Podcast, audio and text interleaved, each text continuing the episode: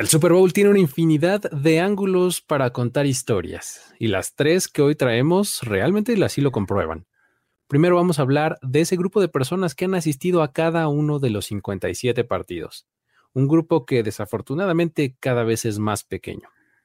Luego hablaremos de los boletos para el partido. ¿Cómo se reparten? ¿Quién los recibe? Pero más importante de todo, ¿cuánto cuestan y cómo se consiguen? Y finalmente también vamos a hablar de Lucinda Hinojos, la artista que creó, entre otras piezas, el diseño del boleto para el Super Bowl 57, que es la primera chicana en involucrarse de tal forma con la NFL. Esto es historias de NFL para decir wow, relatos y anécdotas de los protagonistas de la liga. La NFL es un universo de narrativa, testimonio, ocurrencia y memorias que nunca, nunca dejan de sorprender. Y todas las reunimos aquí Historias de NFL para decir wow, wow, wow, wow, wow, wow. Con Luis Obregón y Miguel Ángeles es.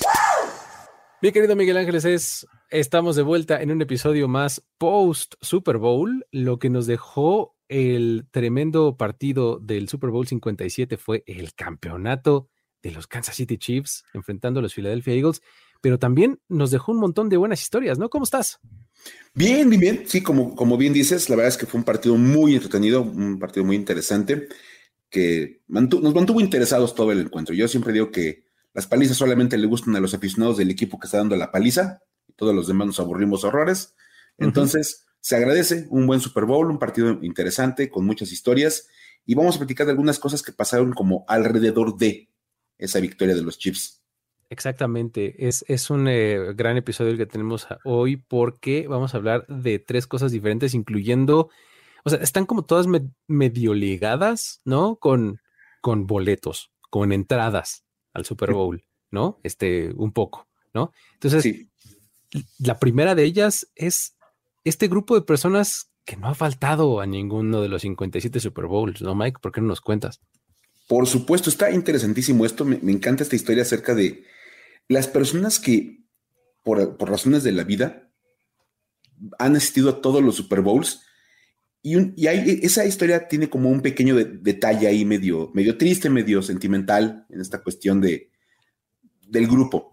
Hay un selectísimo club de personas que decíamos han estado en todos los Super Bowls previos y eso es una cosa que de verdad es impresionante. Imagínate nada más tener o sea, decir, yo he estado en, todos los Super Bowls que ha habido en la historia, en los 57. Increíble. Desde antes de que se llamara Super Bowl, yo ya iba. Sí, sí, sí. Ese es, como el, super hipster de la NFL. Total. Yo iba al Super Bowl desde antes de que se llamara Super Bowl. Está impresionante. Y desafortunadamente este pequeño grupo se vio reducido en una persona menos. O sea, ya hay alguien que ya no pudo llegar al Super Bowl 57 no, no, no fue nada tan severo, pero resulta que Jerry Green, un reportero que había asistido a las 56 ediciones previas, ya no pudo estar en Arizona para este, este Super Bowl porque su salud no se lo permitió. Ah, ok. Este Green, de entrada hay que decirlo, tiene 94 años eh, y eso ya, pues obviamente conlleva un montón de cuestiones ahí eh, físicas su estado de salud ha, decaído bastante desde la edición 56. Y de hecho, él, platicó con la gente de The Athletic, ya ves que tienen un montón de contenido muy interesante. Claro, buenísimo. Y les, les comentaba, ¿no? Les dijo, bueno, vamos a ser sinceros.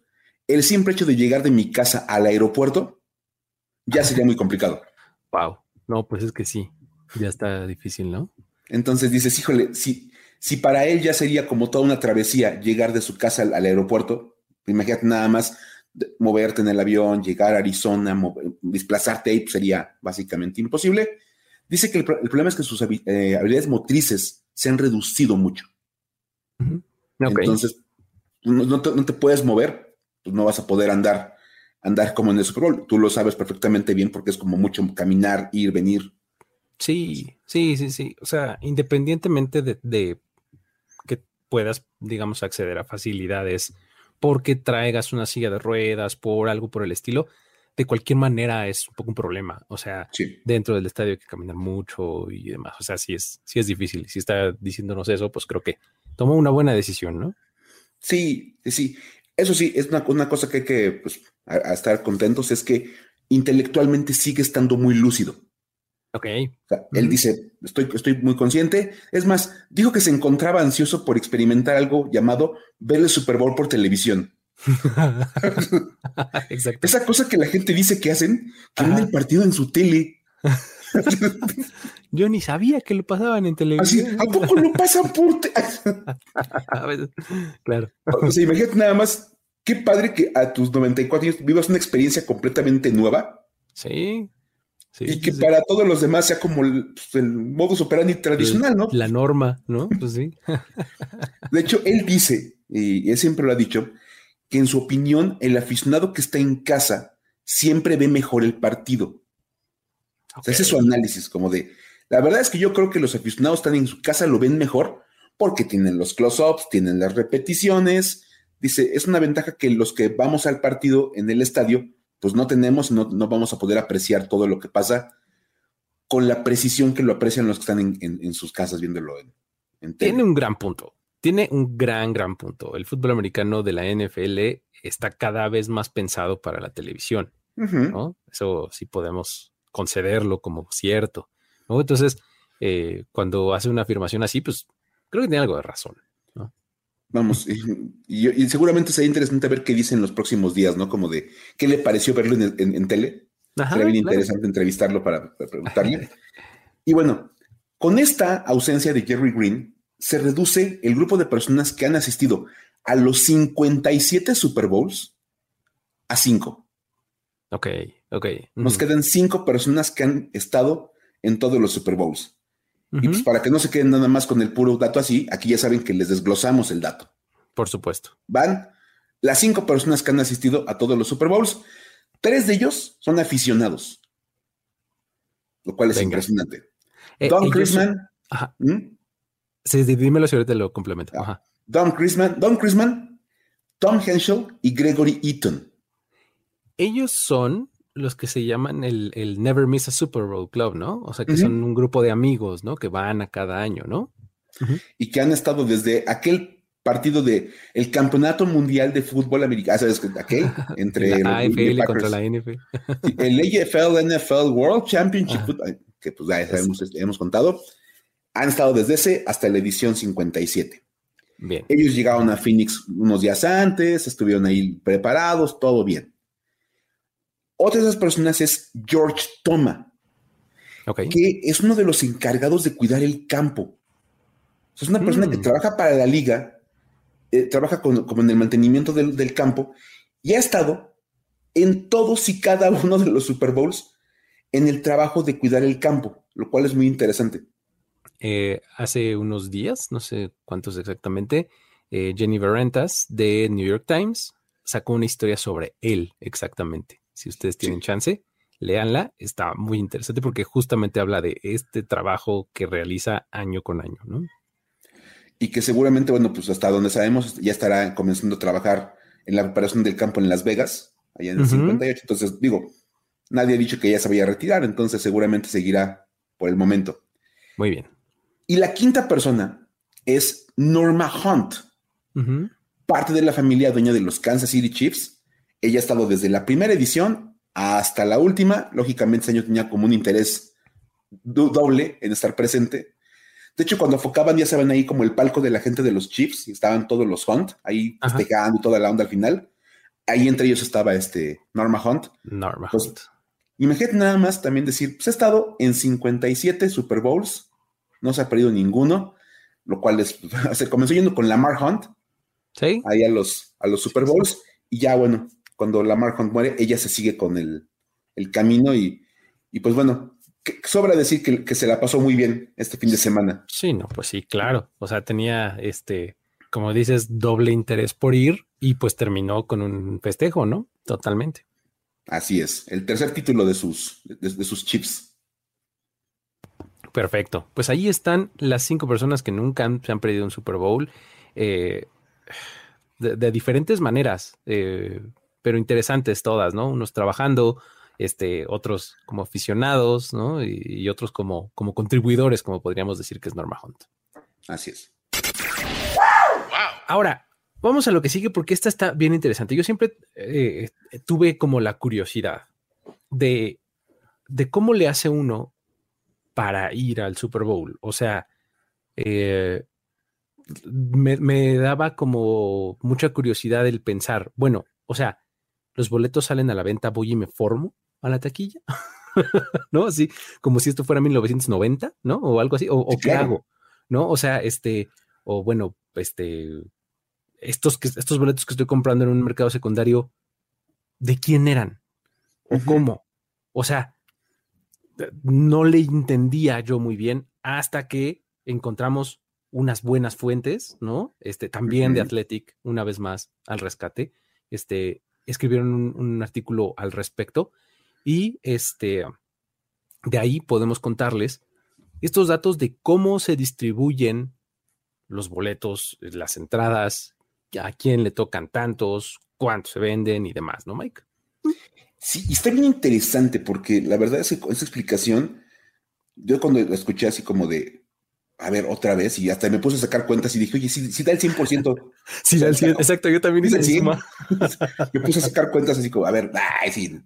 Porque aparte de eso, cuando empiezas con decimales, como que no, no confías. Sí, sí, sí. Pues aquí hay un, hay un perdido. 102.3%, ¿no? Ándale. O 99.75, y ahí, ¿dónde están? No, pero sí da 100% exacto. a ver, vamos a ir como explicando un poquito.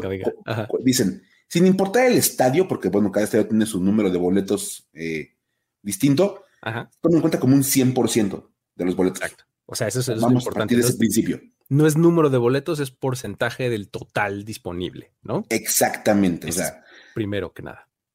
Si el estadio le caben 80 mil personas, ese es el 100% de boletos. Si le caben 75 mil, es el 100%. Entonces, nada más como para explicar eso. Bien, bien. De inicio, los dos equipos que van a jugar el Super Bowl, en este caso el, ejemplo más cercano que es el del 57, fueron Chiefs e Eagles.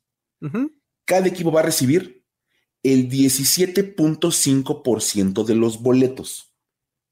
Ok. Es decir, el 35% de los boletos van para los equipos que van a competir en el Super Bowl. 35 de cada 100. Ok, ok. Eso ya, ya es un buen, ¿no? O sea, ya es una muy buena cantidad ya estás abarcando un muy buen pedazo de los boletos que van a estar al estadio. Ahora, estos, estos boletos significa que se los dan a los equipos y ellos deciden a su propia discreción qué hacer con ellos, ¿no? Sí. O sea, básicamente si los regalan, los venden, los reparten, se los dan a sus partners, a sus jugadores o qué onda, ¿no? Sí, ellos deciden, por ejemplo, a lo mejor un patrocinador muy importante y no sé, alguien así que sea muy relevante para el equipo, va a tener derecho a esos boletos.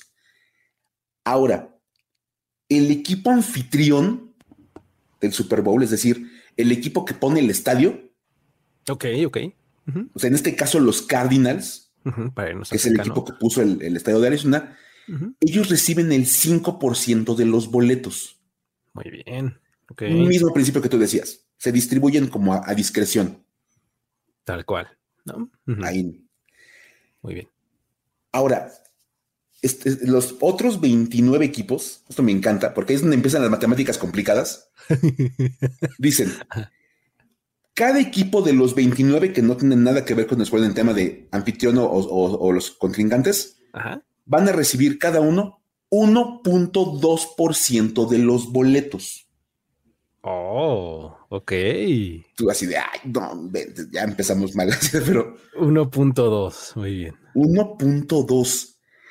Interesantemente, sacando cuentas, eso da el 34.8% de los boletos.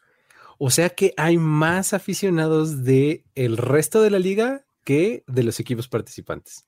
En, teoría, sí, o sea, están casi parejos, como 35 entre los dos contrincantes del Super Bowl y casi 35 entre todos los demás. Ok, órale. Lo cual también explica por qué de repente hay un chorro de gente que nomás va al Super Bowl por ir al Super Bowl y no, no, van a echarle porras a ninguno de los dos. Claro, sí, sí, sí. Que les digo por otro lado, el, super, el boleto. Y lo mejor de todo es que hay que hacer un pequeño apunte. A ver. Eh, porque dices, ok, ¿para qué quieren los equipos los boletos?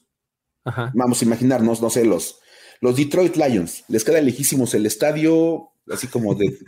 sí. O sea, no pasaban al playoff, o sea, no había como mucha razón para decir, bueno, ¿y qué vamos a hacer con los boletos? En el acuerdo colectivo que firmaron los jugadores con la liga, está establecido que cada jugador de la NFL tiene derecho a comprar un boleto a precio de taquilla. Ok, o sea, de este 1.2% disponible para cada equipo es del que le, de los que le venden a los jugadores. Sí, vamos a imaginar el ejemplo de los Detroit Lions. Ajá. Jared Goff le dice a los Lions, ¿sabes qué? Yo quiero un boleto. o sea, yo quiero un boleto de tal sección. Ah, en la sección tal dice que cuesta 2.500 dólares el boleto. a, eso te lo, eso te lo dejo. Y pum, aquí está el boleto. Si el jugador dice yo no quiero nada, pues no tienen por qué vendérselo. O sea, simplemente pues, deja pasar la oportunidad. Ya, ok. Lo cual está muy bien, muy bien. También. Está bueno, sí, sí, sí.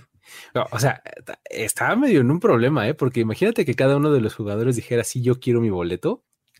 ¿No? Estaría bien padre. Fíjate llenar el estadio, meter todos los jugadores del NFL en el estadio. Sí.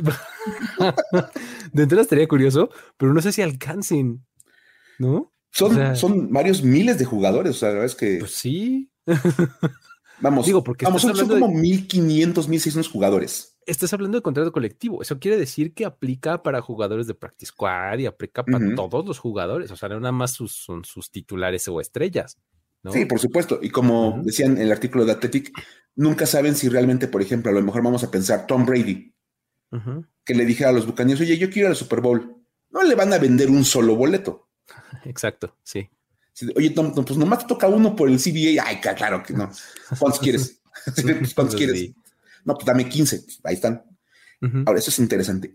Sacando las cuentas entre lo que le toca a los equipos que participan, al equipo sede y a todos los demás equipos, ya solamente queda un 25.2% de boletos restantes. Ok. O sea, la cuarta, o sea, tres cuartas partes de los boletos ya se acomodaron entre los equipos. Entre los equipos, exacto. Y solamente queda un cuarto de los boletos. Ajá. Y esos son para la liga. Ok. o, sea, para la NFL. Ajá. Y la NFL va a utilizar como oficina el mismo principio de los demás equipos, a discreción. Familias, invitados, este, patrocinadores, así como de, oye, el presidente de Gatorade quiere ir al Super Bowl. Ah, pues toma, toma, dale cinco boletos para que vaya. Dale, eh, para él, su esposa y sus dos hijos. Sí, por supuesto. Ahí están los cuatro boletos. Ándale, algún, o, sea, algún invitado que tenga el comisionado, alguna cosa. Ahora que andan contando lo del flag football para los Juegos Olímpicos, yo diría, pues invites al, presidente del Comité Olímpico Internacional a que vaya al Super Bowl y le da sus boletitos. Por supuesto. Ajá. Pues, a fin de cuentas es como para la parte de negocios de la liga. Muy bien. Ok. Entonces. la cuarta parte. También es un buen, ¿eh? y lo más interesante es que después de que se reparten los boletos entre los equipos y la liga, el total de boletos que salen a las taquillas es cero. O sea, si yo quiero ir al, partido, no puedo. No, hay, no hay un boleto en taquilla. no hay un boleto a la venta en el mercado primario, pues, o sea, no, hay manera de comprar un boleto. Nunca van a abrir la taquilla del, estadio y decir, venta de boletos para el Super Bowl. Ajá. Eso no existe. Eso no existe. Ok, entonces, una vez que la gente puede comprar sus boletos, ya están en el mercado secundario. ¿Cómo es eso? Eso es porque los boletos que cada equipo tiene y que la liga tiene y que distribuyen, terminan siendo vendidos en el mercado secundario. Vamos a imaginar, por ejemplo, los, los chips. Tienen sus 17.5% de los boletos y le dicen a los, a, los season ticket holders, la gente como va a explotar la temporada, tú puedes comprar un boleto, tienes derecho. Yo lo compro, pero no voy a ir. Pero tengo derecho a comprarlo. Claro. y entonces lo pongo a la venta. A la venta. En el sitio, este, en el mercado secundario, que es como la reventa legal. Exacto. Sí, sí. Entonces, yo lo compré al precio que este marcaba en el boletito y yo lo pongo a la venta y pues le pido una ganancia. Sí, exacto. O sea, pon tú que yo pagué mil dólares por mi boleto, pero pues veo cómo está el mercado y digo, ah, mira, lo puedo vender en tres mil. ¿no? Por supuesto. y entonces los boletos que se venden realmente son en el mercado secundario porque la gente que los recibió o que tenía primera mano para ellos termina poniéndolos en el mercado secundario. Ok, ok lo cual es impresionante. O sea, de verdad te vuelve el cerebro pensar en eso de ningún boleto sale a la venta en taquilla. Ay, ay, ay. Es que sí, sí, como que te baja un poco el ánimo, ¿no? Así de, ay, me voy a ir a formar, ¿cómo me voy a meter a mi página de a las tales horas? No. Es más, no hay. parte de los boletos que tiene la liga de ese 25%, Ajá. y de lo que manejan los equipos en sus respectivos eh, números, terminan en manos de las agencias que venden las experiences. Ahí está. Claro. Entonces, la NFL dice, ¿sabes qué? De mi 25, hay un 5% de boletos que se los voy a vender directamente o se los voy a entregar a las agencias con las que tengo un contrato para vender las experiences. el problema, fíjate nada más, es que las agencias van a vender el boleto, pero solo si les compras la experiencia. Por supuesto, no te voy a vender un boleto, pues ¿qué crees, no? Entonces debes de comprar la experiencia que incluye fiesta, tailgate, quién sabe qué. Y el vuelo y todo. Y entonces no, pagas los 3 mil pues, dólares del boleto, pagas 150 mil dólares por toda la experiencia. Exactamente, de toda la semana, porque además te incluye una fiesta el viernes en no sé dónde. Y sí, sí, sí, sí, sí, Y según cálculos de The Athletic y de información que ellos tienen, cerca del 20% de los boletos del Super Bowl terminan con esas agencias. Ok, ok, bien. O sea, está impresionante eso. Y pues, obviamente, esto es el modelo reciente que la NFL maneja. Antes era como más tradicional de ponerlos a la venta en taquilla y pues que cada quien comprara lo que cada quien quisiera. Y los problemas que se presentaban eran los problemas tradicionales. Llegaban los revendedores, compraban 100 boletos y los vendían a lo que querían. Exactamente. Entonces la NFL está tratando como de reducir esa parte de la, de la reventa ilegal. Ajá. Tratando como de manipular ellos un poquito la, venta, la reventa con este mercado secundario y las agencias de las experiencias, todo este tipo de cosas. Y entonces la única manera en que uno como aficionado de a pie puede llegar al Super Bowl es comprando el boleto en el mercado secundario.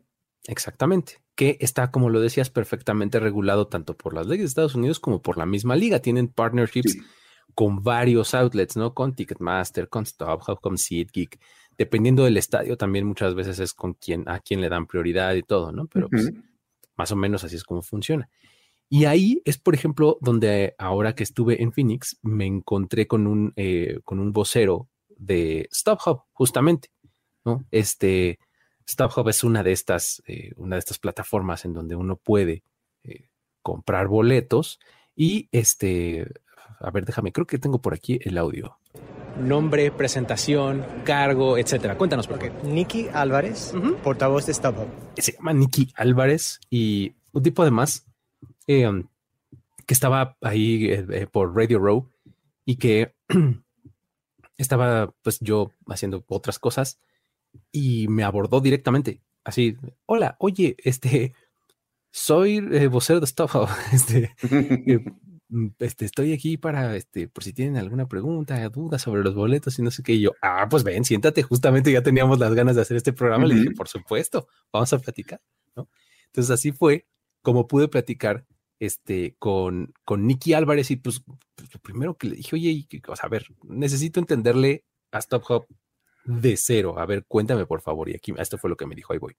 Cuéntame por favor, ¿cómo llamarle? ¿Es un distribuidor? ¿Es un revendedor? ¿Es un partner? Ah, ¿Cómo le llamo a StubHub? ¿Qué papel juega? StubHub es un mercado secundario, que es la habilidad de cualquier persona vender sus boletos en, una, en una fuente confiable que tiene servicio al cliente. Ok, entonces es, ya nos dijo una cosa eh, completamente regulada y legal, ¿no? Luego, ahora, qué, este, qué, implica o cómo puede uno conseguir un boleto. Me dijo algo así. Una persona cualquiera, cuando pues sabe que su equipo va a llegar al Super Bowl, no es tan fácil acceder a un boleto, ¿no? Este, este tipo de plataformas nos lo permite, ¿no? Eso es correcto, sí.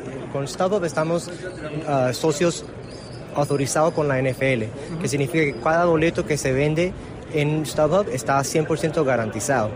Eso es solo eh, posible con el mercado secundario, porque ya que no todo es móvil, electrónico, no se puede comprar tiquetes eh, físicos en la calle, eso ya no existe. Ahí está lo que decías, ¿no? También un poco de evitamos el problema de la reventa, ¿no?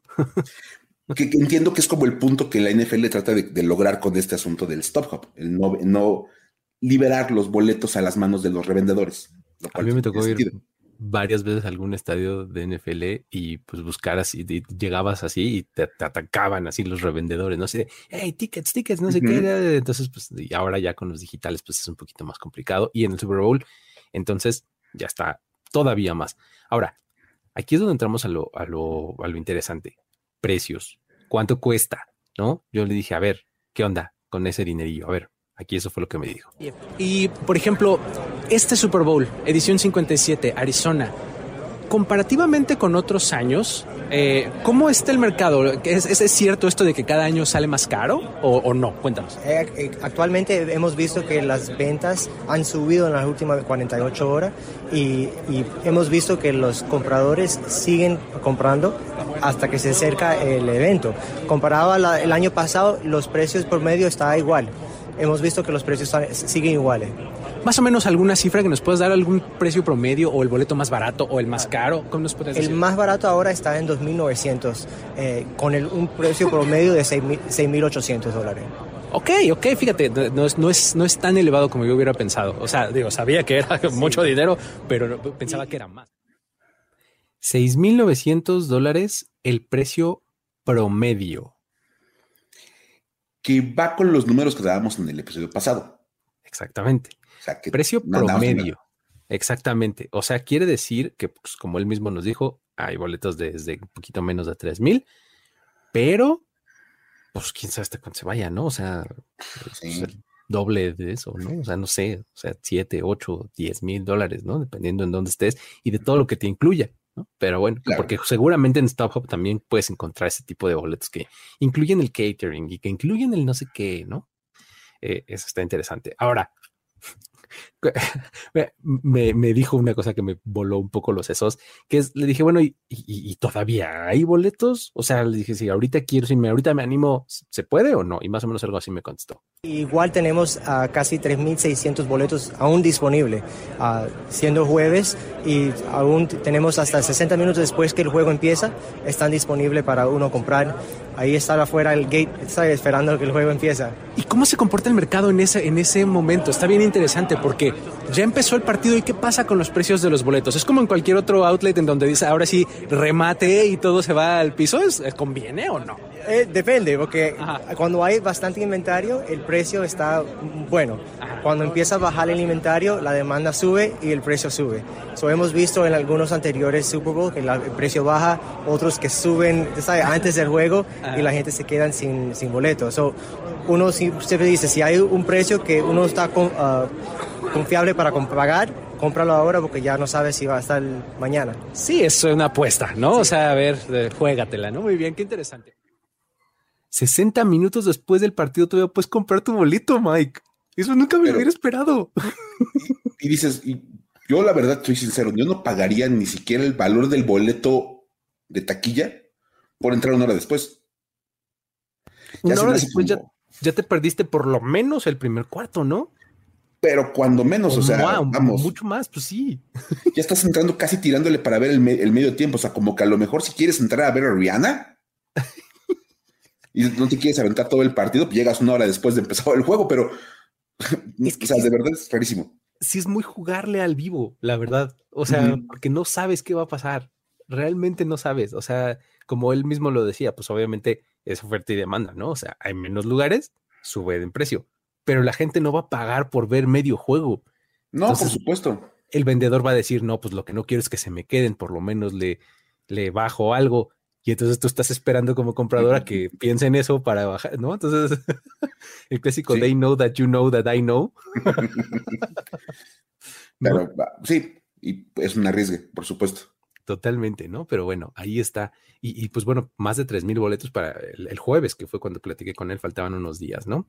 Luego, este, ¿Cómo se compara el Super Bowl con otros eventos? Más o menos algo por el estilo me dijo. ¿Cómo, cómo comparan el Super Bowl con otros eventos que manejen en mercados secundarios? Es decir, eh, el flujo de gente es el mismo, eh, tienen algunas restricciones especiales. Cuéntanos un poco de cómo se compara con otros eventos. Claro, sí, e, este evento, porque es 100% electrónico, es muy fácil porque eso con el, código de barra que uno en la NFL autoriza, lo, lo renueve nuevo para cuando uno compre. Es un nuevo código de barra que la NFL te está dando a usted.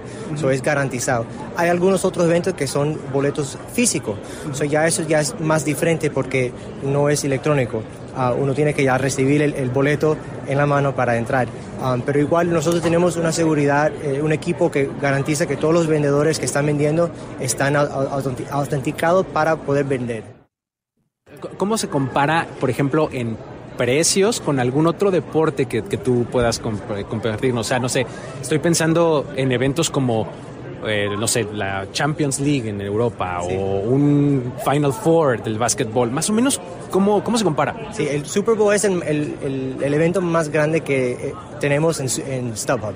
Uh, ¿sabes? Tenemos las, las, frases que casi como la Copa Mundial, que también es bien alta, pero el Super Bowl cada año aumenta y aumenta y siempre es el, el número uno para nosotros, sí. Así es como entonces se mueve un poquito el mercado. Estábamos a unos días del partido y esta fue la información que pudimos platicar con el buen Nicky Álvarez de StubHub. ¿Cómo lo ves? Me encanta porque aparte coincide con todo lo que uno lee. O sea, de verdad la, información que te llega es bastante fidedigna. Decían, el Super Bowl pasado el promedio andaba en cinco mil y tantos dólares el boleto. Y él dice, pues es que año con año la demanda sube para todos los eventos, pero siempre sube más para el Super Bowl y entonces vuelve a ser el evento más vendido porque ahora ya andaba en seis mil y tantos. Así es. Si cada año le va a subir mil dólares la demanda al, boleto, Mándale. O sea, consejo vayan el próximo año porque si no, que, en tres va a o empiecen a juntar mucho dinero de aquí a cuatro años para ya contemplen todo el incremento. Está Exactamente. Eh, gran, gran, este, gran historia esta de los boletos y cómo se reparten y demás, ¿no? Ahora, vámonos a la que sigue. Sigamos hablando de boletos, entre otras cosas, porque tengo que confesarte, Mike. Uno de mis highlights de este, de este viaje que hice al Super Bowl y de, los días previos que estuve por allá fue el haber podido platicar con Lucinda Hinojos. Es, eh, fue una experiencia padrísima porque es una chica que tiene una vibra increíble, este, que además su obra en general es muy padre. Y pues bueno, resulta que pues estuvo colaborando con la NFL, ¿no? ¿Por qué no nos cuentas un poquito de cómo fue? Esa fue una de las noticias que de repente pasaron como medio desapercibidas en México. La NFL mandó un comunicado en su momento de la liga va a colaborar con la artista chicana, bla, bla, bla, y como que nadie lo peló. Así como que, ah, ok. Ah, Quedó más como para el mercado local de, Arizona, ¿no? Como era el impacto. Y resulta que es bastante interesante porque Lucinda Hinojos, es la primera chicana e indígena, o sea, tiene raíces de ambos lados, que trabaja con la NFL. O sea, tener un trabajo ya directo en colaboración con la liga y nada más lo hizo en el Super Bowl 57. O sea, no, no fue como de para un partido de la temporada regular, no, no, no, el Super Bowl. Claro. Y era con una intención muy clara por parte de la liga, que ella ayudara a impregnar la identidad de Arizona y toda su cultura en el Super Bowl. A darle este feeling arizonesco. Y es que, ¿sabes qué? ahí te puedo, te puedo yo contar que noté mucho toda la identidad, o sea, toda la identidad gráfica, todos los eventos que había alrededor y demás, tenían mucho que ver con dos cosas. Uno, con, con la identidad de Arizona como tal, como estado y como paisaje y demás. Y la otra es con inclusión. O sea, todo este eh, empowerment a las mujeres, todo el empowerment a la diversidad sexual, todo el empowerment a este de afroamericanos, eh, a latinos, a, o sea, diversidad racial, pues realmente hubo muchísimo en torno al, Super Bowl. Entonces, como que esto, una vez que lo, que lo ves, dices, claro, encaja perfectamente en, su narrativa, ¿no? Pero bueno, yo tenía mucha, mucha curiosidad de, platicar con ella y de hacerle varias preguntas, ¿no? La, primera eh, iba, iba en torno a, esta identidad de chicana que tiene, ¿no? Porque ella así se identifica, ¿no? Yo soy chicana, ¿no? Entonces, pues por ahí fue mi primera pregunta. Algo así me contestó. This chicana identity that you uh, have, how do you differentiate it? How do you identify it? And how does it uh, differ from being Mexican American? I don't know.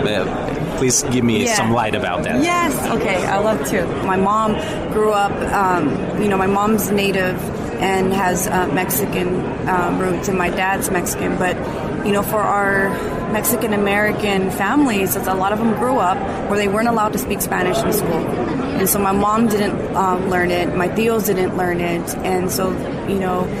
And when I went to school and grew up, you know, there was there was a community, the Chicano community, and the more I learned about what it means to be Chicano, is more I was more able to relate to, because to me, Chicano is being is a socially conscious Mexican American.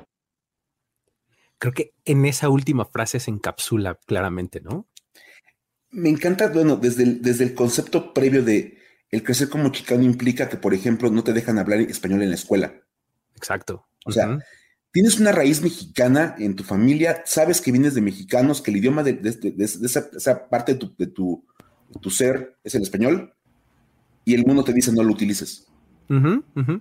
Dice, entonces, mis papás no lo hablan y mis tíos no lo hablan, o sea, pero sabemos, somos mexicanos y no hablamos español. Exactamente. Es como este primer golpe cultural de verdad y que uno lo entiende cuando, cuando convives con la cultura chicana. Dices, es que pues, pues sí son paisanos, pero realmente no son paisanos. O sea, pero no, exactamente. pero Digo, no, o sea, la mejor prueba es esta entrevista que se tuvo que hacer en inglés Por porque supuesto. ella entiende español, domina algunas expresiones y algunas palabras, pero pues no puedes platicar con ella en español porque no habla fluido español. es una muestra muy clara. Efectivamente, es como el, el asunto de, eh, de- de tener esta como conciencia social, política y demás, ¿no? De, de- de cuál es la situación de tu, pues de tu familia, de tu, la gente que es como, como tú, ¿no? Entonces tienen una identidad ahí como confusa, difusa al principio, ¿no? Cuando van creciendo. Es que tienes que entender, y de verdad es lo que me queda a mí de escuchar esta plática. Digo, tú me hiciste favor de compartirla para que la Ajá. escuchara antes del programa. Ajá.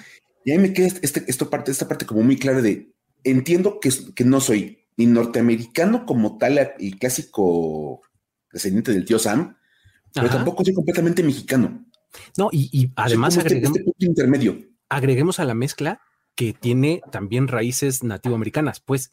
¿no? Entonces es una mezcla todavía más, este, como más rica, pues, o sea, con, con más Sí, ingredientes. ¿no? Con más ingredientes. Ahora, tienen, eh, eh, decía yo lo de la identidad confusa y difusa y algo, algo, algo por el estilo me contó. A ver, vamos a poner este clip.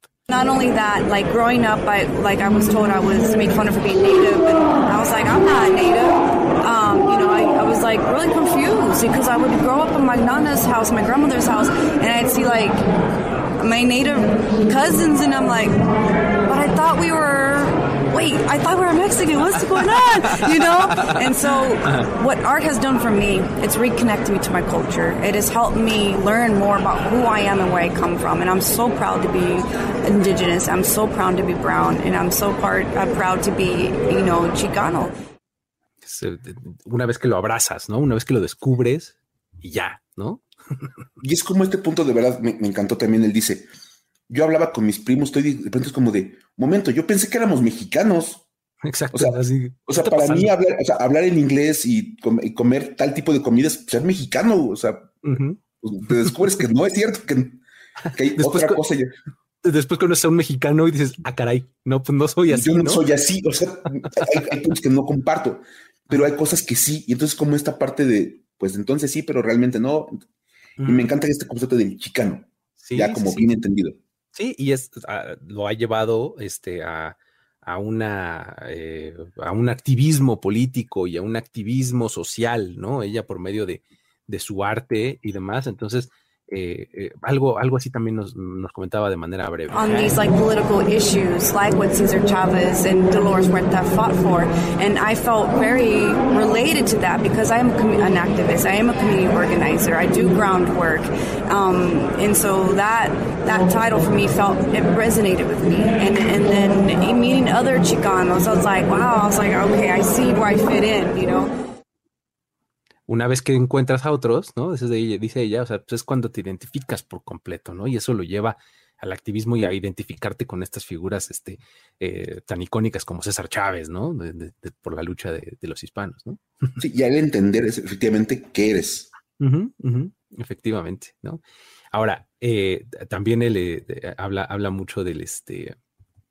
Eh, de cómo lo puede transmitir a las siguientes generaciones, de este, si es chicana con X o chicana con C, ¿no? Porque ella a, veces escribe chicana con X en, vez de CH, lo escribe con X, ¿no? Entonces, este, sí, hay como una razón para hacerlo y también habla mucho de cómo, de cómo ella platica con sus propios hijos eh, al respecto de esta identidad chicana, ¿no? A ver, vamos a hablar, vamos a ver, a escuchar un poquito de eso. A ver. You know, I think for the younger generations, um, they too don't have that that uh, education, you know, behind what it means to be Chicano. Because I know my daughter gets it a lot. They're like, "Mom," they ask me what I am, and I tell them Chicano. They're like, "What is that?" What is it? and, and and I feel like our elders who came from that era in the 60s and 70s, because of the Chicano movement, some of my elders say that you know they didn't really pass on that torch to continue that legacy and continue that education of where where that term came from and what it means to be Chicano, you know, and so that's the best I can describe it. Eh, tal cual, ¿no? O sea, a sus hijos les preguntan, oye, este, ¿tú qué eres? No, pues soy chicano. ¿Qué es eso? ¿No? Pero que está padre el poder ya reconocer qué eres y cómo eres y que tienes una cultura muy particular y habla un poco del origen, ¿no? Del movimiento chicano en los 60s y 70s, ¿no? O sea, de, cómo en ese momento fue cuando eh, pues despertó y pues ahora cómo esa generación, ellos mismos reconocen que no, no fueron capaces de pasar la antorcha a la siguiente para que se mantuviera, ¿no? O sea, entonces ella como que se está encargando a través de su arte de, de eso, ¿no? Y luego lo que les decía de lo de la X. I know people are asking, why do you use the X versus a C? I do both. The X to me in Chicano is like tying in our indigenous roots into, you know, indigenous ties into who we are as indigenous people as well. That's right. So. Great. Entonces, tal cual. O sea, uso la X pues porque no hay casi casi que nada más mexicano que usar una X, ¿no? Por supuesto, claro, tiene todo el sentido del mundo. Me gusta, sí. Increíble, ¿no? Entonces, ahora tenemos el asunto también de que ella es conocida como la Morena, ¿no? Eh, tiene como este apodo o seudónimo que adoptó para este, firmar sus obras, ¿no? Entonces, eh, pues yo le pregunté, oye, ¿qué onda con eso? ¿De dónde salió? ¿Cómo fue? ¿No? Y esto fue lo que me contestó. That's where uh, La Morena comes from, yeah. right? Uh, so La Morena is, La, I choose the name La Morena because growing up as a kid, I was made fun of for being so dark. And they called me Morena, Morenita, and they didn't really say it in a like pleasing way or whatever. It was more like teasing me. Mm-hmm. And I was like, ah, okay. And then, um, as I got older, you know, the name kind of like stopped. It was it was no longer used as much. But um, a few years ago, I was painting a mural in Yuma, and I got really dark. And so the name came back like, oh, okay. you're morena, morenita, ma, oh, shut up, you know. but then it was at the time I was trying to think of an artist name because I also do political work, and so okay, um, works like a pseudonym, yeah, sort of, yeah. Right? So yeah, and so my friend, my art, my friend was with me, and they were like looked at each other and she's like, I got it. I go, what? And we look, we are all, La Morena. I was like, yes. and now I embrace the name. I'm proud to wear that name. And I even have it on my tattooed on my neck. it says La Morena. Oh, really? Uh, yeah. and it is, it. it is uh-huh. beautiful to be proud. And I, and, and I wear it proudly, you know, so yeah. Great. Básicamente lo que le pasó a Lucinda es, le pusieron un apodo para molestarla y ella se encargó de darle la vuelta y ahora lo utiliza como su propia marca, ¿no? Es una maravilla, de verdad. Tomar algo que la gente usa en tu contra Ajá. y básicamente darle, darle, darle un nuevo giro, un sentido distinto y utilizarlo a tu favor, me parece la mejor manera de tumbar totalmente esa idea. Exactamente. eso me encanta, de verdad. Y es justamente lo que hizo, ¿no? Es lo que nos decía ahí, que este, pues la, la molestaban diciéndole morenita, morena, y no es qué y este, pues después un poco se va al olvido y después regresa eh, al, este, a ella porque está apuntando, eh, pintando un mural en exteriores y pues se quema por el sol y queda pues muy oscura tal cual, ¿no? Y entonces dice, ah, pues de repente me puse muy morena y entonces me empezaron a decir, fue cuando justamente estaba buscando un nombre artístico, ¿no? Para complementar mi trabajo político y pues salió la morena, ¿no? Entonces está increíble. Ahora, de ahí ya empezamos a platicar sobre eh, pues todo el, eh, eh, todo el trabajo que hizo con la NFL. Diseñó tres piezas para ellos. diseñó los boletos para el partido, bueno, o el boleto, el arte para el boleto del partido, un mural y un balón conmemorativo. Ahora, en el proceso llegó primero el diseño del boleto y luego el, el diseño del balón, ¿no? O sea, más o menos así fue como nos lo cuenta. The process? Did you uh, receive uh, some some sort of guidelines from the NFL, or did you have total creative control? How was it? Yeah, so I was blessed and I'm so grateful for this opportunity. But the NFL reached out to a couple of us artists here um, from Phoenix, Arizona.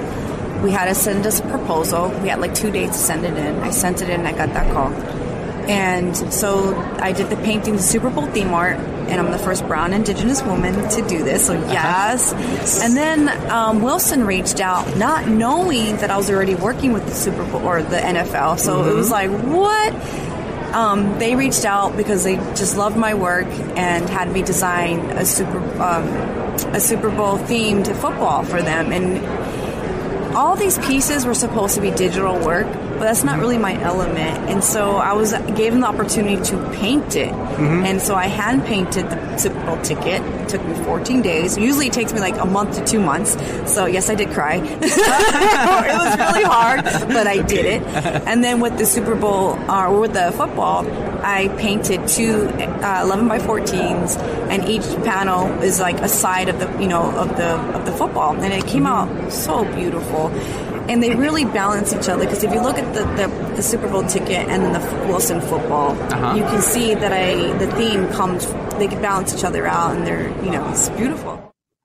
Increíble porque o sea, ella aplica, o sea, primero la, la, liga la busca a ella y a algunos otros artistas para ver quién hace el arte ella expone su caso, gana y luego por de manera independiente la busca Wilson, ¿no? o sea, digamos que todo se le fue juntando para hacer una, gran pues, dinámica para ella. Me encanta que le llega la NFL diciéndole va, el boleto, y Wilson dice, oye, quiero un balón. Por si alguien duda de qué tan, tanto impacto tiene ella como artista en el área de Arizona. Exactamente, eso te habla de que si estás buscando un artista y ella sale de inmediato y todos piensan en ella, pues eso te habla de que es un gran referente, ¿no? Sí. Y pues bueno, en términos generales, el, este, el diseño del, del boleto, ahí podemos encontrar un poco el, trofeo Vince Lombardi como elemento central y eh, como que está como reflejado este, las montañas de White Tank, ¿no? Que son, este, desde detrás del estadio del State Farm Stadium, ¿no? Que es el estadio de los Cardinals. Y a cada costado de este trofeo, sobre estas montañas, puedes ver a un, fancy shawl, que es un bailarín, y del otro lado un bailarín azteca, ¿no? Eh, esto en términos generales, y pues bueno, además a cada costado del trofeo también este, encuentras algunas otras cosas, y eh, digamos que ella, cuando le pregunté así como, oye, enséñame y cuéntame un poquito más, nos dio mucho más detalles, me gustaría que lo escucháramos. Aquí vamos. walk me through it. what can I see? What can I found? What's the most important part of it? The for me, um, yeah, the, for the sport of the game, the, obviously to you know the NFL, the, the most important thing is the trophy. But to me, it's that re- representation of my indigenous uh, community, including from the land. You know, I, I've, I've, spent some time out in Salt. I spent some time out in Salt River, the tribal side, along okay. with my friend Amson, who's Akamo Atum. And for several years, I've been learning and reconnecting and learning about my homelands, you know, because I am Atum descendant. And so the elements from the that I incorporated into this painting are from the desert, from the on Akamo Atum Divwet, means Salt River um, land and you got the cactus bear, you got the nopales, you got the the lizard, and the autumn basket on the left. And so these these plants are not just you know a nopales or a cactus bear. These are medicine. These are they have their plant life, and there are teachers, you know.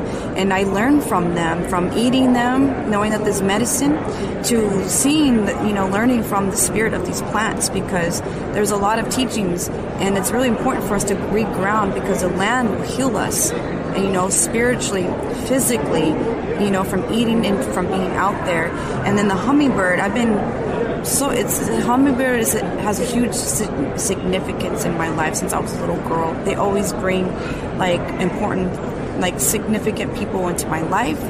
Um, they show up when things need to be validated for me, and uh, so you know, in the Aztec culture, we call them Huitzilopochtli. Mm-hmm. And then in, you know, in to me, they, the Aztec culture, they, they were warriors that fallen that were reincarnate into hummingbird. And so if a loved one has passed and they come up, these hummingbirds come up to you, just know that's a loved one saying hello to you. So I really carry that with me. And then in my Apache culture, we see them as messengers, or as light workers. And so there's all these, everything it has significance in this painting. Everything, even from the, the corn to our grandfather's saguaros and the Azteca dancer on the left and the fancy shawl dancer on the right, you know. This uh, is the, the sun that represents the, the state of Arizona, am I right? Yeah, because we have a beautiful sunset. Yeah. You know, I always say that Arizona has the best su- sunset in the world. Some can like argue with me, but I'm like, I've been to several places in Arizona. You will see these colors in our skyrise. So. Increíble la cantidad de detalles que tiene, ¿eh? Sí. O sea, y que te las explique el artista, no hay nada mejor, ¿no, Mike?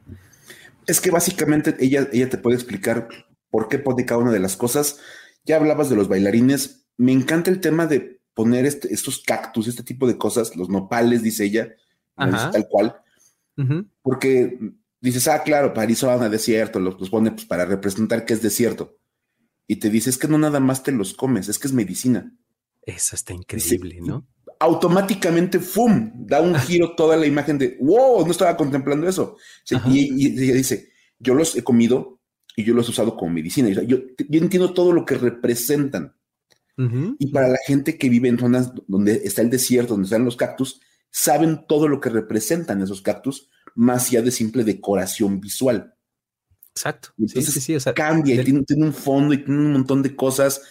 Y entonces ya como que ves, el, ves la imagen y ustedes pueden buscarla en, en- en redes, esta imagen del boleto del Super Bowl, y dices, wow, claro, ahora y es que entiendo por qué pone todo esto.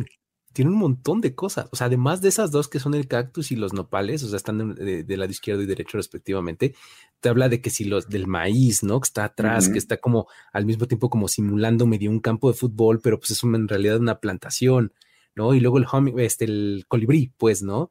Y, y que dice que el colibrí en su eh, en la cultura es este una, un, un alma caída de un guerrero que viene a decirte hola, ¿no? Este, increíble, ¿no? O sea, y luego eh, atrás ves eh, la puesta de sol y te habla de cómo Arizona tiene las mejores puestas de sol del mundo, ¿no? Y eh, la verdad es que sí están bien padres, ¿eh? O sea, los dos, tres días que pude ver una puesta de sol allá, híjole, qué cosa los colores morados y rosas y demás. O sea, es una cosa muy impresionante las puestas de sol ahí en, en Arizona.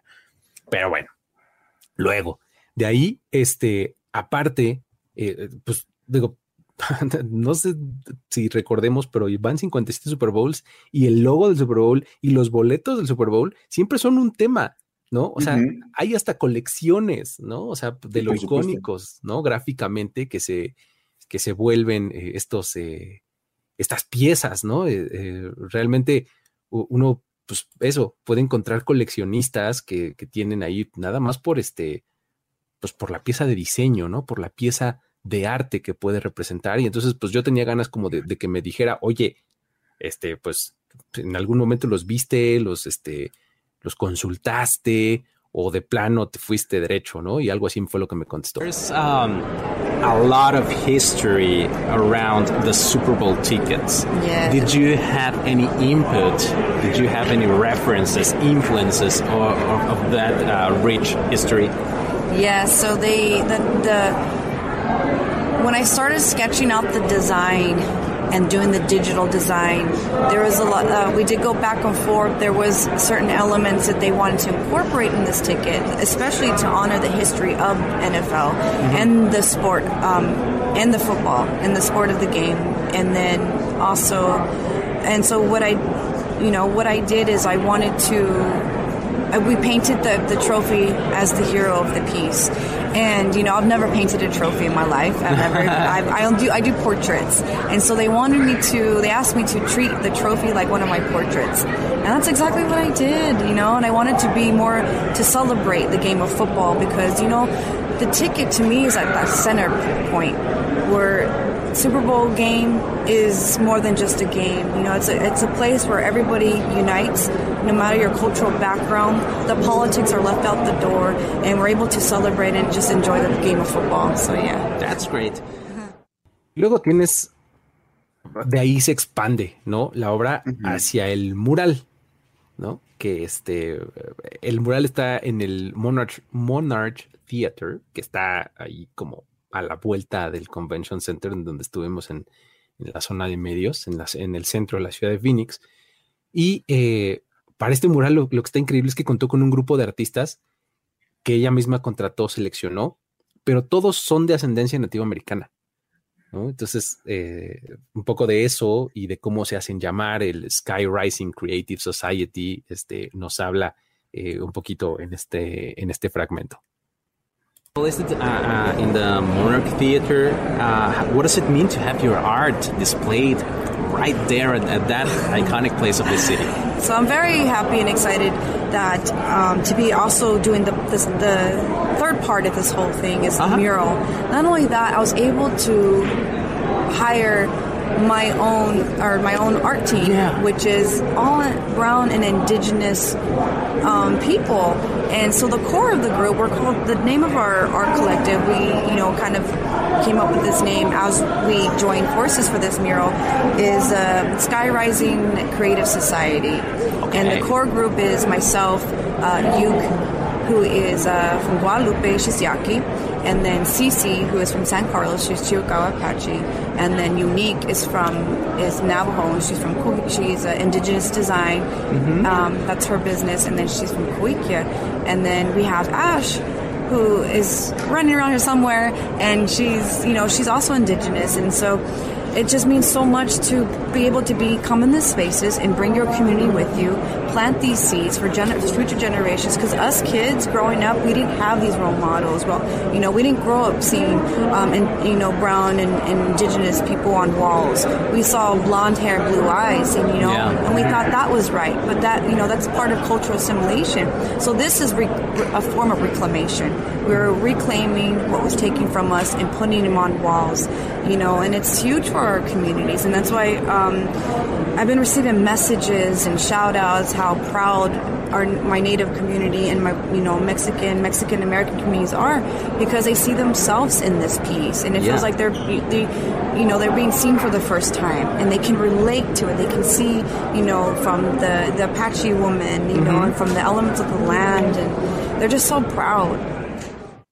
¿Qué tal? Esta, esta fue también de, de mis favoritas la parte porque dice algo así como, este, esta es una pieza para reclamar, ¿no? Lo que, lo que hemos perdido, ¿no? y me encanta que aparte es como una visión desde otro punto del boleto. Está increíble eso. También se, lo, se, lo, se, lo, hice notar yo. O sea, le dije, oye, siento como que si ves el boleto de frente, como que te haces un paso a la derecha y verías esto. Y me dijo, totalmente, es cierto, es una continuación del boleto, ¿no? es como, básicamente, esto es Arizona. Ajá. Y si ves el boleto, lo ves desde una perspectiva, y si lo ves desde el mural, lo ves desde otra perspectiva, pero sigue siendo Arizona. Exacto. Sí, sí, sí. Sí, y este, la parte este, impactante también de esta, de esta parte de la plática es que te dice, pues es que nosotros crecimos viendo eh, eh, cabello rubio y ojos azules, ¿no? En, en, las paredes y en la publicidad y en todos lados.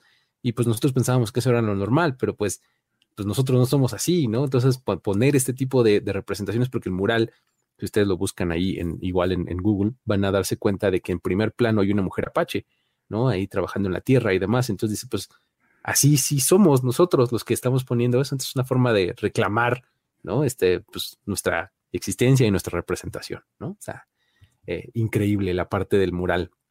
Y pues bueno, finalmente está, este, a final de cuentas es un mural de más de 5000 pies cuadrados. Sí, está impresionante. Es muy, muy grande. Este lo, pintaron, decía hace rato, en algo así como 21 días, ¿no? Este. Sí. que aparte dice, o sea, siempre te tarda como un par de meses y ahora te dijeron, oye, tienes como 15 días para hacerlo. ¡Wow! Exactamente, ¿no? Y este. Y pues bueno, es este. Eh, como, como lo logran, ¿no? llega a un proceso creativo pues en conjunto con todos los demás. Creo que tengo uno más del mural, a ver, vamos a ponerlo, espérame. I'm just so happy. I'm so proud of the team because this mural we did it in 21 days. It's it's five over 5,000 square foot total area, and it normally something like that would should you know literally eh, take about a few months, but we did it in 21 days. And we worked 10 hours to 16 hours, and, and a lot of it was, you know, some some of us some of the muralists first times working on a big project like this, and so there was logistics, but we all pushed through we, with prayers. We had, you know, we had my maestra Patricia Securendera. She came and um, blessed the wall, blessed us. She had us call in our ancestors to step in and to work through us, and that was powerful. then I had my friend Amson come fan us off, you know, and bless us as well. And then we had Winsler Nosey actually do the closing ceremony, the blessing for the mural, and oh man, it's just been very, it's just like wow. ¿Qué tal eso? O sea, se necesitó más que técnica artística para poder terminar la obra, ¿no? es que, no, y de verdad, o sea, y no nada más para terminarle en el concepto de terminar el mural y terminar todo. Me queda claro que esta, esto que estamos viendo o que se puede ver en, en, el mural y en el boleto y todo eso, no hubiera sido posible nada más comisionándoselo a cualquier persona. De verdad. Creo que ese es el valor de esto, o sea, que por eso es tan importante platicar acerca de, la morena de, Lucinda, porque ella tiene como toda una razón para poner todo lo que pone y ella, como dice, ella sabe que requirió de mucho más que mera técnica para llegar a esto y eso es como el valor que le da a este trabajo.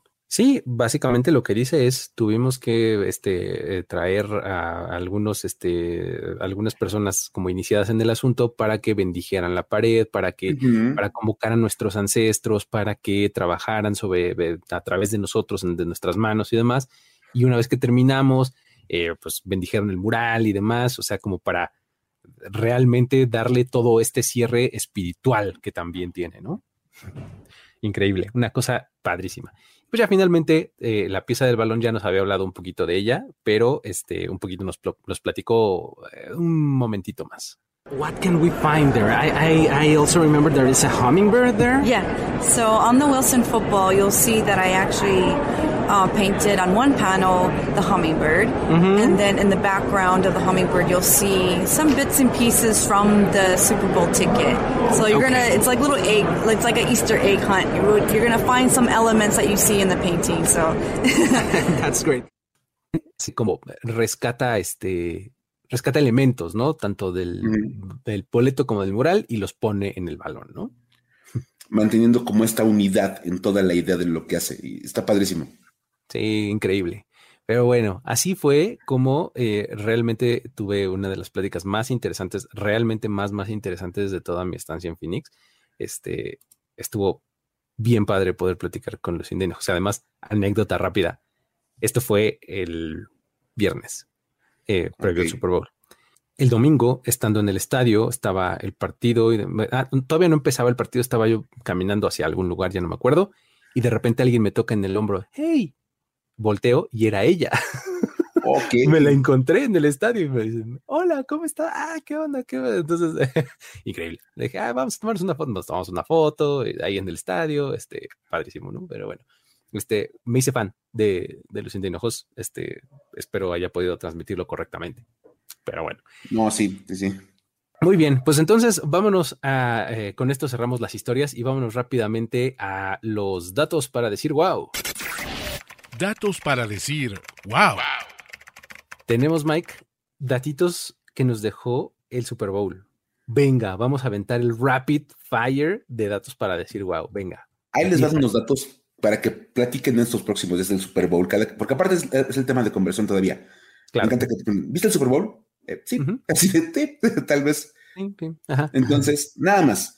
Vamos a empezar con uno de los nombres más importantes de este partido, el mismísimo Patrick Mahomes, que ya tiene un currículum bastante impresionante, mi estimado Luis. A pesar de que apenas completó su quinta temporada como titular, ya cuenta con un palmarés que le envidiarían veteranos de 14 temporadas. Sí, totalmente. Pero ahí te van nada más.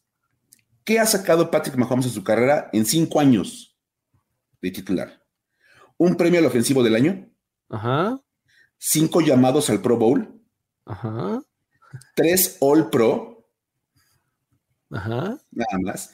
dos MVPs de temporada, cinco temporadas con al menos 12 victorias, o sea, todas. O sea, exacto, todas.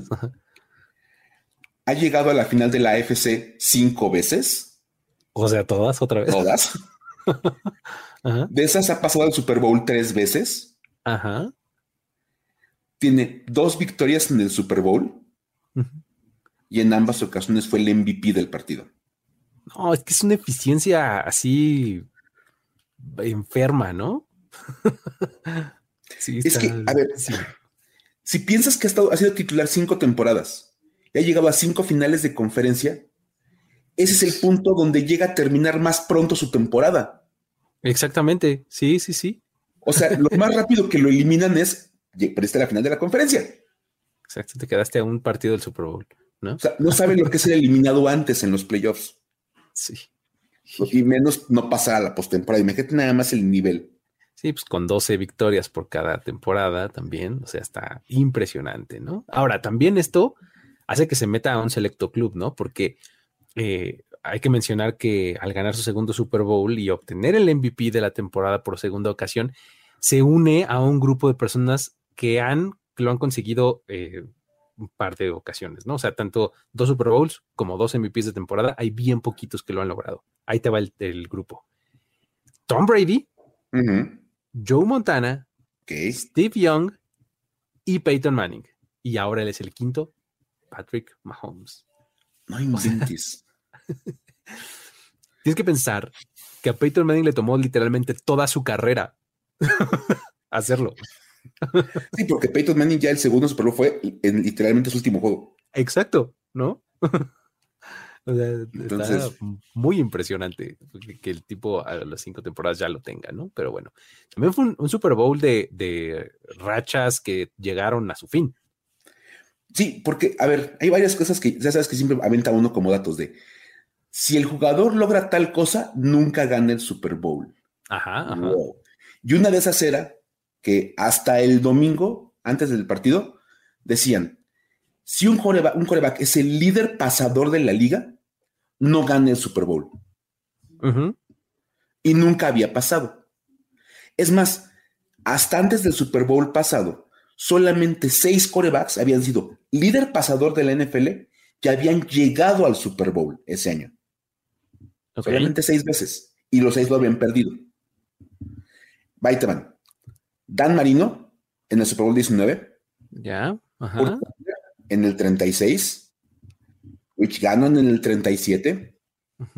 Tom Brady en el 52. No, perdón, 42, 42. En el 42. Ah, también es en el 52. Perdón, ya.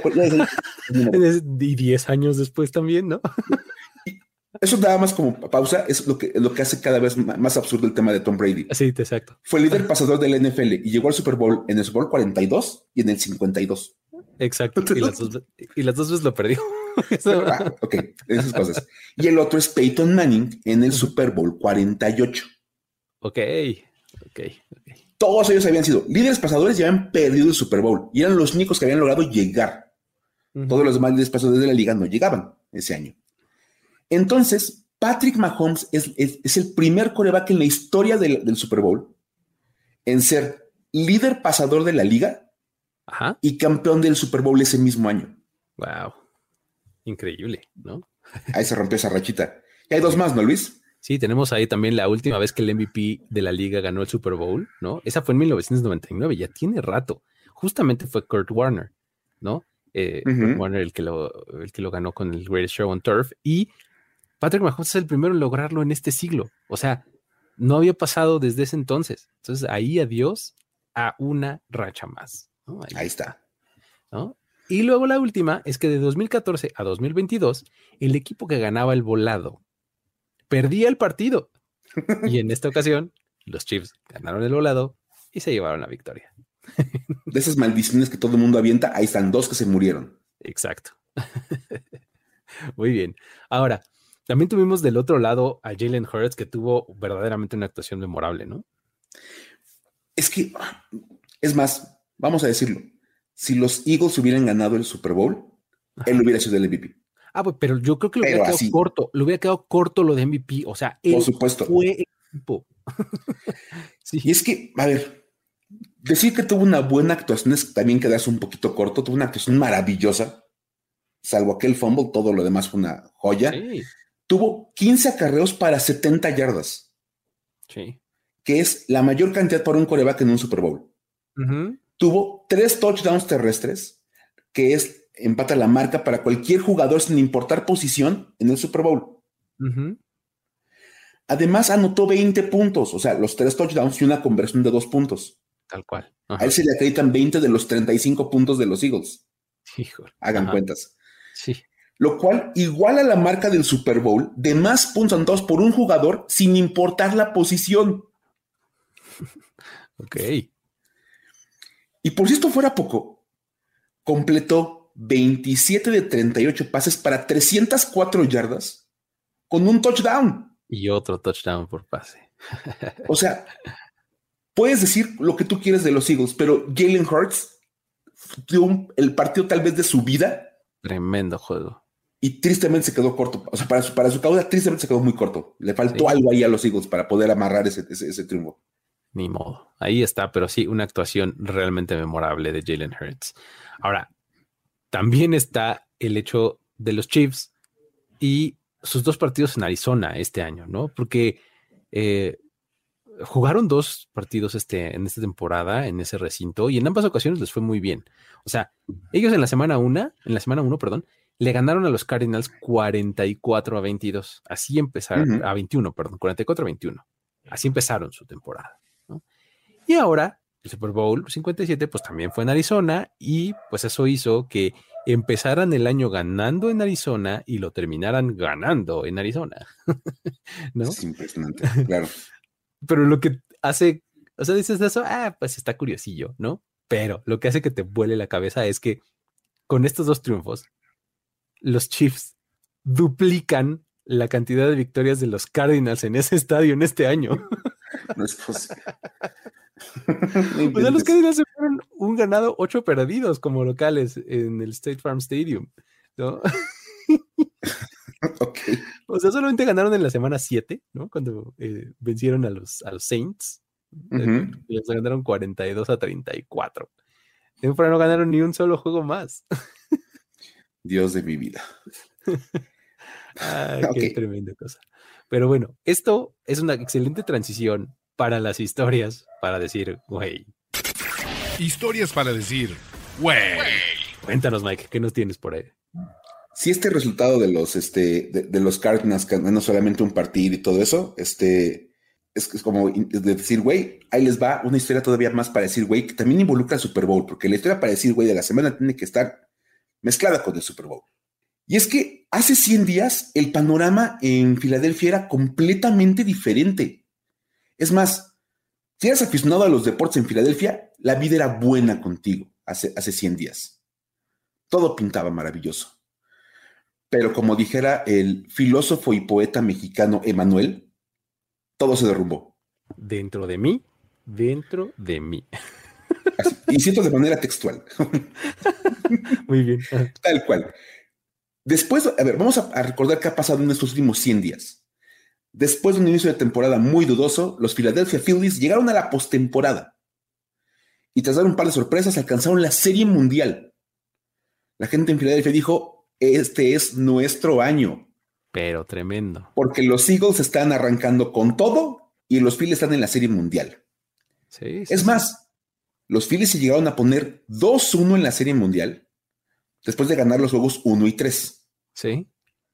La bronca es que fíjense nada más, el 2 de noviembre del 2022, los Astros empataron la serie a dos juegos. Al día siguiente, el día 3, tomaron ventaja de tres juegos a dos. Y el 5 de noviembre, Houston derrotó a los Phillies 4-1 en el último, en el sexto partido de la serie, y con eso completó la remontada para terminar ganando la serie mundial 4-2. Hijo. Ok, no hay ninguna bronca. Es más, nos, queda, nos, quedan los Eagles, ¿no? No, y no, no nada más eso, Luis. No nada más eso. El mismo 5 de noviembre, el Philadelphia Union, el equipo de la MLS, Ajá, ah, jugó, jugó la final de, la liga contra el Los Ángeles FC. El mismo, el mismo día que estaban perdiendo. El mismo 5 de noviembre que los Phillies perdieron con los Astros, el Philadelphia Union jugó la final de la liga contra el Ángeles FC. El partido terminó empatado en tiempo regular. Hijo. Se fue a una tanda de penales. Y perdieron 3-0 en penales. No te pases, el mismo día. El mismo día perdieron la Copa de la MLS y la Serie Mundial. Ok, uf, ajá. Y entonces dijeron, no hay ninguna bronca, ok, está bien, a nadie le interesa el fútbol soccer en Estados Unidos, va, no hay bronca. Exacto. El béisbol duele, claro que duele, porque pues, es un deporte tradicional. Ajá. Pero tenemos a los Eagles. Y van invictos para ese momento, ¿no? ellos no, ellos no van a perder una final. Exactamente, ¿cómo crees? ah, no puedes ser. O sea, 100 días después, bueno, 99 días después, los Eagles pierden el Super Bowl.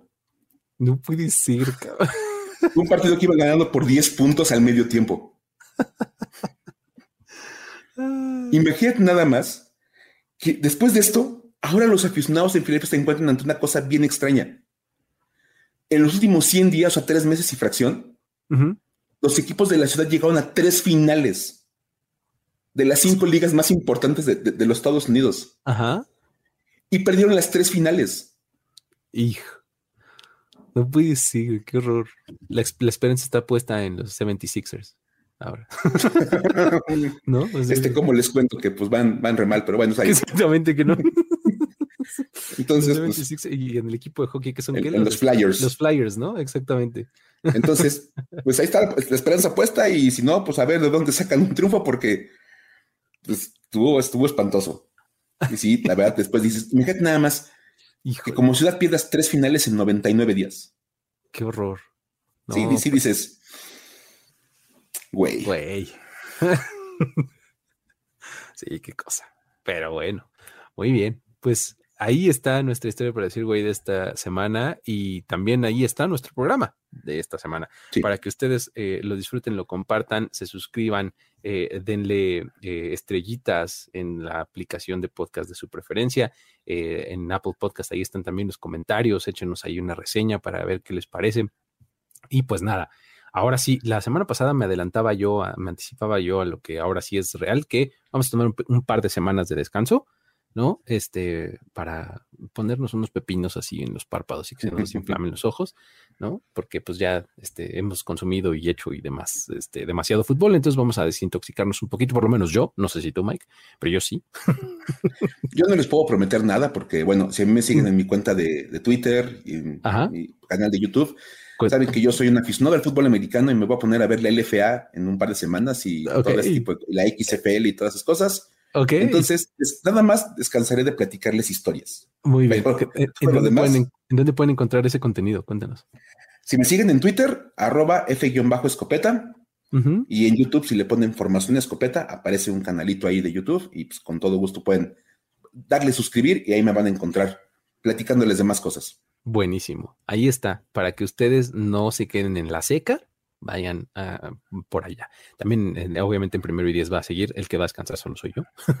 este, pero bueno, eh, con eso nos despedimos. Muchísimas gracias a todos por haber estado por acá a lo largo de toda esta temporada 2022. Esperemos encontrarnos por estos rumbos u otros diferentes eh, o adicionales durante la próxima temporada. Nos vemos. Pásenla bien. Bye bye. Esto fue Historias de NFL para decir wow, wow, wow, wow, wow, wow, Los relatos y anécdotas de los protagonistas de la liga directo a tus oídos. Conducción: Luis Obregón y Miguel Ángeles Es. Voz en off y diseño de audio: Antonio Sempe. Una producción de primero y diez para NFL.